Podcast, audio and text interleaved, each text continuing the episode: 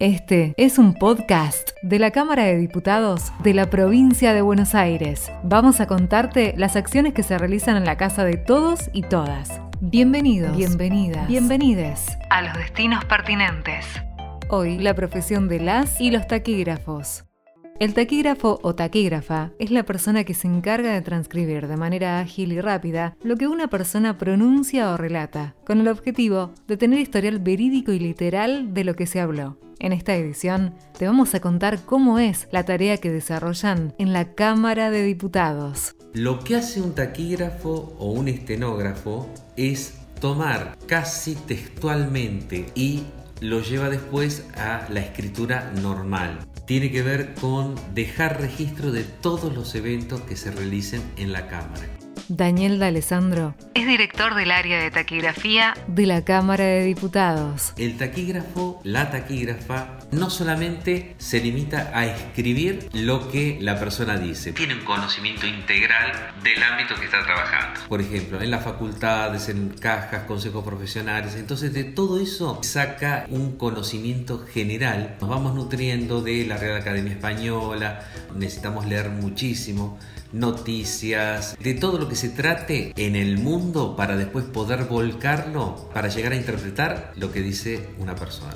Leonardo Franchimont es subdirector del área de taquigrafía de la Cámara de Diputados. ¿Cuál es la importancia del taquígrafo parlamentario? Uno ingresa al Parlamento siendo taquígrafo, pero se forma durante años con las sesiones, interpretar lo que dice el legislador dentro de su ideología, despojados de nuestra visión personal. Claudia trabaja en la dirección de taquígrafos. Una de sus principales tareas es el armado del diario de sesiones. Un diario de sesiones es el reflejo de toda la actividad que transcurre en el recinto, a la que se le llama versión taquigráfica, sumado a los proyectos que se aprueban, a las comunicaciones, a las abstenciones, los votos, la lista de presentes, las comunicaciones a, a los distintos organismos de los proyectos aprobados. Una vez terminada la sesión, los taquígrafos culminan a hacer cada uno su turno, se compaginan y termina siendo una versión taquigráfica compaginada completa. A partir de ahí, el director y su director tiene la tarea de corregir por si algún taquígrafo omitió o no supo interpretar textualmente lo que dijo el diputado en el recinto, para luego enviársela a cada diputado quien ratificará sus dichos y después de haberlo leído y releído varias veces, lo ordenamos, lo emprolijamos y lo mandamos a impresiones de acá de la cámara. Ya queda el diario de sesiones terminado. Es muy importante porque una vez terminado el diario de sesiones, los jueces utilizan para la aplicación de las leyes lo que fundamentó el diputado, que es lo que se llama el espíritu del legislador, para poder aplicar esas leyes. Es importante que el diario de sesiones exista y esté, en este caso, en la web de la Cámara de Diputados, para que toda la población esté al tanto de lo que transcurre aquí. Todos sabemos que es un edificio que está en calle 7, 51 y 53, es la Casa de las Leyes, se la llama, pero no solamente leyes, hay proyectos de resolución, proyectos de declaración, y es importante que la población sepa que esta casa define mucho de sus vidas y nosotros somos los que reflejamos todas esas decisiones que se toman en esta Casa de Leyes. Desde el principio, el lápiz es el gran aliado de los y las taquígrafas. Cuando uno empieza a estudiar taquigrafía, hay que empezar a estudiarla con lápiz. ¿Por qué? Porque los signos son finos y gruesos. ¿Qué pasa con el lápiz? El lápiz se gasta, tenés que como mínimo llevarte de 8 a 10 lápices porque los vas cambiando. Ya después no distinguís cuál es fino y cuál es grueso.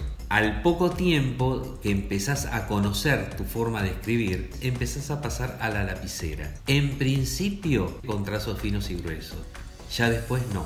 Ya después sacás por contexto siempre y cuando sepa de lo que está tratando. Un taquígrafo o taquígrafa puede escribir aproximadamente entre 2 y 3 palabras por segundo. La meta es registrar el mayor número de palabras con la menor cantidad posible de trazos. Para eso se usan líneas rectas o curvas que representan sílabas. Cada profesión tiene su lenguaje. La taquigrafía tradicional a lápiz tiene posiciones, que es escribir arriba del renglón, sobre el renglón, debajo cortando el renglón. Un signo que vos pongas arriba del renglón significa que ese signo le sigue la A. Eh, sobre el renglón, E, I, cruzando el renglón o debajo o U. Cuando uno trabaja con la maquinita, con la computadora, con grabadores para hacerse de una ayuda, se corta la luz, te quedas sin pila, no quedó registro de lo que estabas haciendo. Ahí entra a jugar el valor del taquígrafo a lápiz, que es un valor humano y que da fe de todo lo que se está haciendo.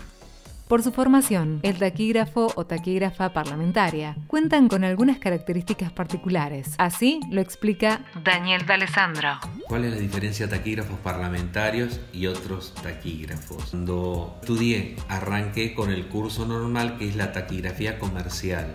Después de ahí se requería una velocidad más o menos de escribir 100, 120 palabras por minuto, no más que eso, ya eso era demasiado para ser un secretario. A partir de ahí seguí el curso parlamentario. Y el curso parlamentario es hasta donde uno pueda llegar a dar velocidad. Hay límites, no todas las manos son iguales, no por la velocidad, sino por contextura y hasta te pueden llegar a doler.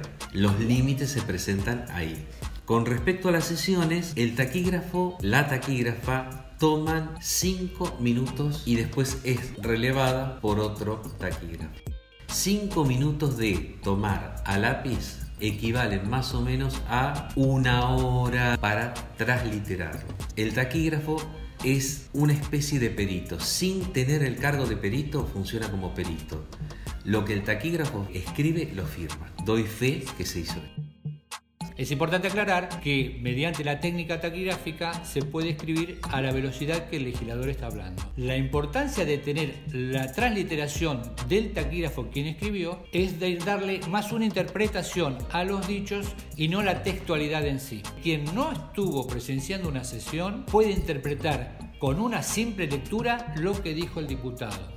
En una casa política, como es la Cámara de Diputados, los discursos son, por supuesto, con un alto contenido ideológico. El taquígrafo debe despojarse de sus ideologías y de sus sentimientos y transcribir textualmente el espíritu de lo que los señores y las señoras diputadas digan en el recinto se dice que los taquígrafos son de épocas pasadas y en cierta medida hubo una razón para eso. Y la razón para eso fue, por ejemplo, que fue sacada de los colegios secundarios, entonces ya para saber lo que es un taquígrafo, si no lo ves en una película o no lo ves en el Congreso, en la Cámara de Diputados, en el Senado, en las cajas profesionales, en la universidad, en los consejos académicos, si no lo ves ahí, no se sabe que existen los taquígrafos.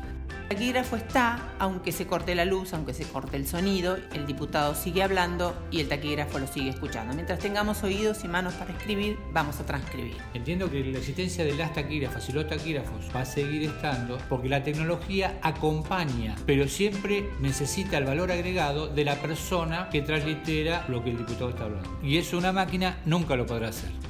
A los destinos pertinentes llegó al final de su edición número 10.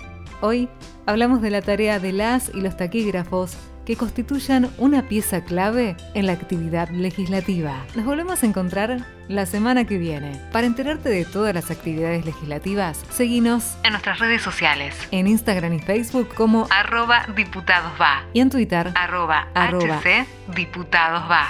Hasta la próxima.